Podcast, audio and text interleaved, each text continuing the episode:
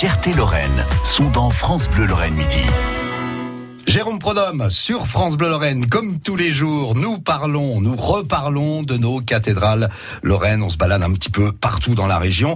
Et euh, tiens, aujourd'hui, on va s'arrêter à, on va s'arrêter à Metz. Tiens, Jérôme. Alors Metz, déjà, c'est le même topo que Nancy, que tous les Verdun. Oui. C'est un des trois évêchés. Rappelons que les trois évêchés, ce sont trois euh, principautés, si j'ose dire, qui vont euh, se raccornir au fil, au fil du temps. Par exemple, euh, l'évêché de Verdun et de Toul, à une certaine époque, ils prennent vraiment beaucoup, beaucoup de place. Et puis les ducs de Lorraine et les ducs de Bar Essayent de grignoter Ah bah ils grignotent régulièrement. Ouais, ouais. Alors tout ce Mais les monde-là... autres, quand même, continuent à faire des pieds de nez aux ducs de Lorraine. Oui, hein. puis alors tout ce monde-là s'engueule notamment dans une zone euh, euh, qu'on connaît bien maintenant euh, toujours, c'est Dieu-Loire. Par exemple, Dieu-Loire, c'est l'évêque de Metz, tu vois. Oui. Euh, Liverdun, c'est l'évêque de Toul.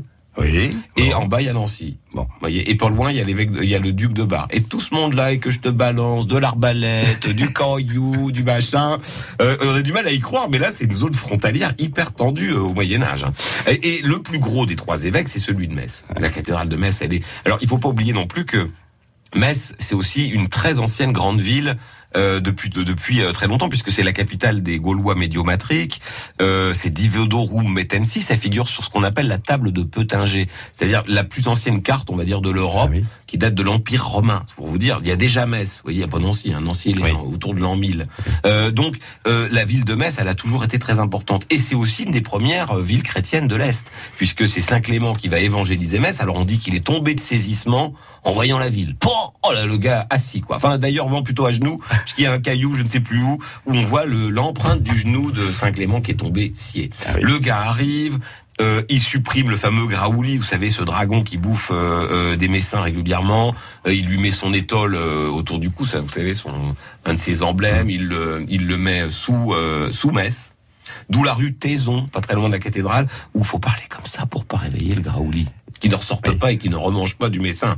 D'accord. Oui. Euh, euh, tout ça pour dire que euh, Saint Clément, il est, il est là au IVe siècle dans ces eaux-là. Donc la cathédrale, elle, est- elle prend ses racines à ce moment-là. Vous voyez, elle est plus jeune que Saint Pierre au Donin, qui rappelons-le est pas très loin d'ailleurs, euh, est la plus ancienne église de France. Mmh. Hein.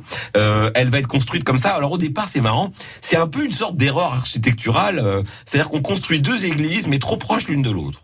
Et Oui. au moment où on se dit bon bah là on va faire une, une église qui envoie du bois, bah on se rend compte que ça, elles se elles vont se coller. Donc on se dit bon bah on va on assume, on colle les deux églises.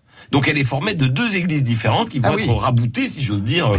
au bout d'un certain temps. On y ajoute le fameux beffroi parce qu'il faut pas oublier que la tour de la mute, euh, qui veut dire, qui est probablement une déformation de l'ameute, ameuter, vous voyez, Oui. prévenir. C'est le beffroi. Ouais, c'est un peu la vigie pour les incendies et les ennuis. C'est-à-dire principalement le feu et le duc de Lorraine. Vous voyez C'est-à-dire que en haut, en haut du beffroi, on regarde, oh là, voilà les Lorrains de Nancy, là, hop, hop, fermez les remparts. Vous voyez, ça c'est la tour de la mute. Euh, et donc elle va être, elle est payée par la ville d'ailleurs, alors que la cathédrale, elle est, elle appartient à l'évêque. Ouais. Cette cathédrale, elle est absolument magnifique. En 1877, elle est très abîmée par un. Alors elle va être, pendant la Révolution transformée en hangar.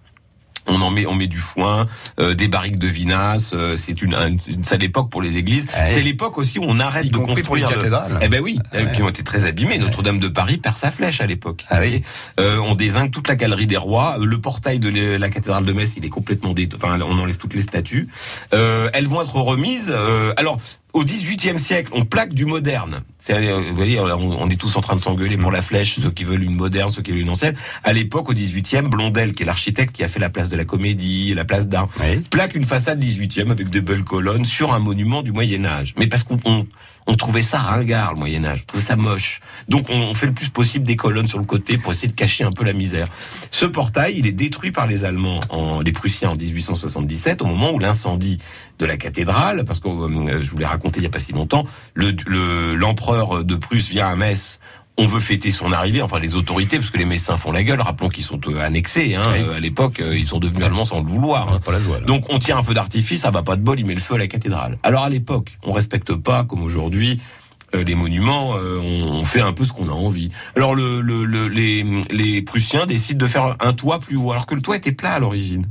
Donc ils font un toit en hauteur, ce qui lui donne un peu cette forme un peu ramassée à la cathédrale. Et surtout, ils cassent le portail de Blondel et ils en refont un dans le style du Moyen Âge, mais qui est pas d'origine, celui qui donne sur la place du marché couvert. vous voyez Et euh, l'empereur Guillaume II, très modestement, se fait représenter en, avait, en, en apôtre de je ne sais plus lequel. Il est là, on le voit à l'entrée. En tout cas, la cathédrale, elle est aussi magnifique pour un détail encore très important, les vitraux de Cocteau. Oui. Et puis, et puis c'est la, la deuxième surface la plus grande de, de vitrage, je crois, en Europe. Enfin, elle est juste magnifique, cette cathédrale qui s'illumine, qui a été l'emblème de Metz pendant des siècles, avant que le centre Pompidou lui tire un peu la bourre quand même maintenant.